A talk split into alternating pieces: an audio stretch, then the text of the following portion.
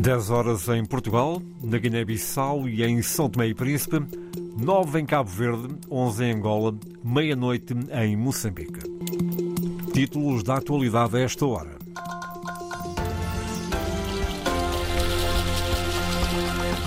Boa noite. Governo moçambicano e a Sociedade de Desenvolvimento do Porto de Maputo assinaram a adenda do acordo de concessão do Porto de Maputo que vai vigorar até 2058. Vota contra o racismo é este o mote da manifestação nacional antirracista que amanhã sai às ruas de Portugal em oito cidades. O desenvolvimento destas e de outras notícias já a seguir com a edição de Jerónimo Muniz. Faz amanhã dois anos que a Rússia invadiu a Ucrânia. Na véspera de 24 de fevereiro, os líderes das instituições europeias reforçam o apoio total a Kiev. Numa declaração conjunta, garantem que não vão desistir de responsabilizar o presidente russo e reafirmam o apoio militar à Ucrânia.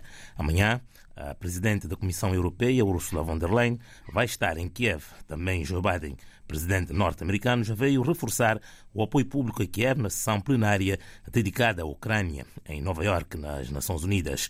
A ministra portuguesa da Defesa, Helena Carreiras, prometeu que Portugal vai continuar o apoio intransigente à Ucrânia. Portugal tem sido inequívoco sobre onde se posiciona, lado a lado com a Ucrânia na defesa das regras, princípios e valores que devem guiar-nos a todos. Somos parte da esmagadora maioria desta Assembleia Geral, que votou a favor seis resoluções condenando a invasão e apelando ao fim da agressão russa. Continuaremos a apoiar as bravas forças ucranianas no seu legítimo direito à autodefesa contra uma agressão ilegal. Hoje, o presidente ucraniano voltou a pedir com urgência apoio militar ao Ocidente. A enviada especial da RTP à Ucrânia, Cândida Pinto, retrata um cenário muito difícil no terreno, em particular no flanco leste.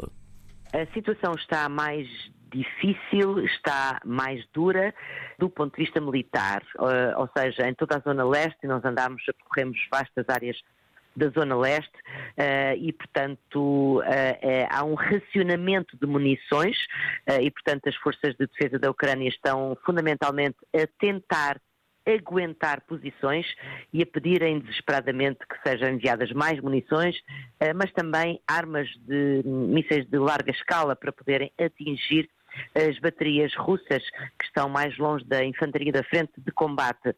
Deste lado, do lado oeste, nós estamos nesta altura em Kiev, portanto, na capital e no lado oeste há uma vida que tenta normalizar, com problemas que têm a ver, por exemplo, com os preços que subiram bastante, como é óbvio, mas também essa instabilidade permanente provocada pelas ameaças de ataque aéreo. Uh, portanto, isso é algo que está dentro da vida das pessoas, apesar das pessoas tentarem levar uma vida de dia a dia normal, mas há sempre esse receio de, à noite ou de madrugada, serem surpreendidas com um alarme de ataque aéreo e o prédio onde vivem possa ser atingido.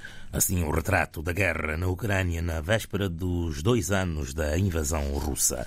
Foi assinado em Maputo entre o governo e a Sociedade de Desenvolvimento do Porto de Maputo a adenda do acordo de concessão do Porto de Maputo que vai vigorar até 2058. De acordo com o vice-ministro dos Transportes e Comunicações de Moçambique, Milton Alisson, este acordo vai trazer grandes dividendos para o Estado. Este é um passo que representa não apenas a continuidade, bem assim o fortalecimento do compromisso com o desenvolvimento econômico e social do país e da região. Ao longo dos últimos anos, temos sido testemunhas do crescimento exponencial do Porto de Maputo, impulsionado pelo compromisso e investimento contínuo da MPDC.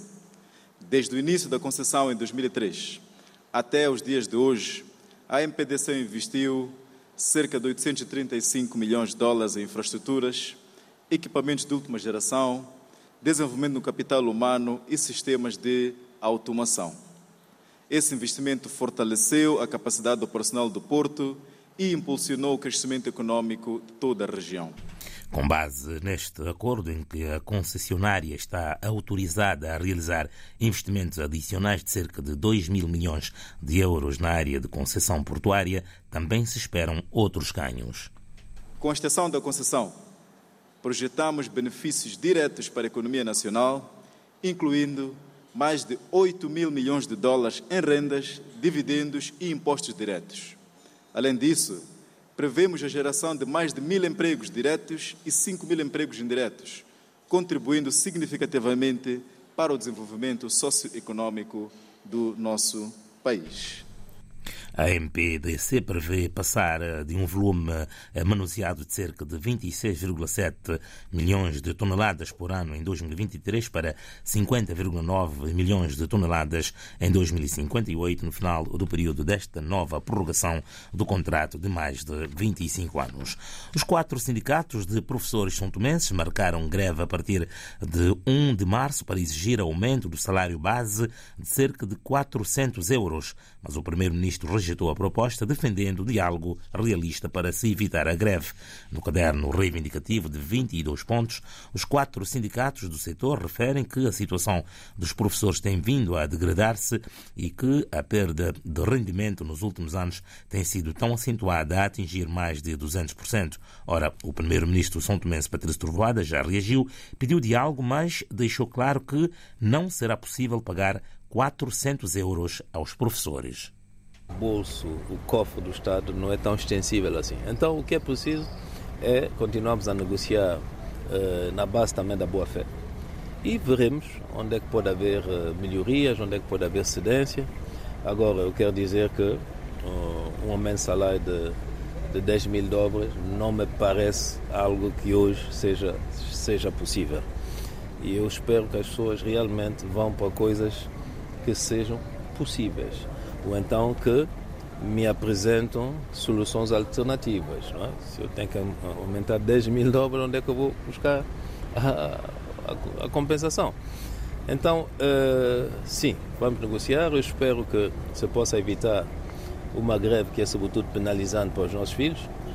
Uh, mas, como eu digo, o, o governo também irá sempre com um bom espírito, mas imbuído também de realismo.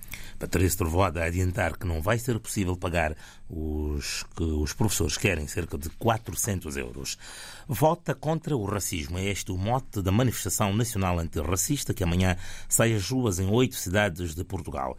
Na véspera do arranque oficial da campanha das legislativas, mais de 60 organizações juntaram-se para marcar posição contra os discursos de ódio que têm aumentado e apelar a um voto consciente. Jornalista Joana Carvalho Reis pedem ações concretas para combater o racismo em Portugal e exigem que os partidos políticos assumam um compromisso. Isto é um momento crucial para fazer muito mais do que cercas sanitárias ou, ou linhas vermelhas, fazerem com que Portugal seja um, um país plural e um país que inclui. José Rui Rosário é ativista da Quilombo, a plataforma de intervenção antirracista. Lembra que os discursos de ódio estão a aumentar em todo o mundo. Em Portugal, por exemplo, no início do mês, houve uma manifestação anti-islão organizada pela extrema-direita. Por isso, mais de 60 organizações juntaram-se e este sábado, véspera do arranque oficial da campanha para as legislativas, saem à rua sem ligações a partidos. É uma posição política, sem dúvida, mas não é uma posição partidária. José Rui Rosário considera que o assunto está fora da agenda política há muito tempo. Principalmente dos partidos que pertencem ao tal arco da governação, existe uma total inoperância em relação às políticas antirracistas. E por isso, defende o ativista da Quilombo, é preciso votar contra o racismo. Era importante que neste ciclo eleitoral as pessoas que não se coadunam com ideias racistas, xenófobas e fascistas tomem uma posição. Para já são oito as cidades que se juntam à manifestação. Eu acredito que outras localidades também marcarão a sua presença ou farão algo que, de uma forma simbólica, também mostrem que também elas votam contra o racismo e a xenofobia. Lisboa, Porto, Coimbra, Braga, Guimarães, Viseu, Porto Alegre e Faro são, para já, as cidades que recebem este protesto amanhã à tarde. Foi o Jornal das 10 com edição de Jerónimo Muniz. Acompanhe estas e outras notícias em permanência em rtp.pt/rdpafrica.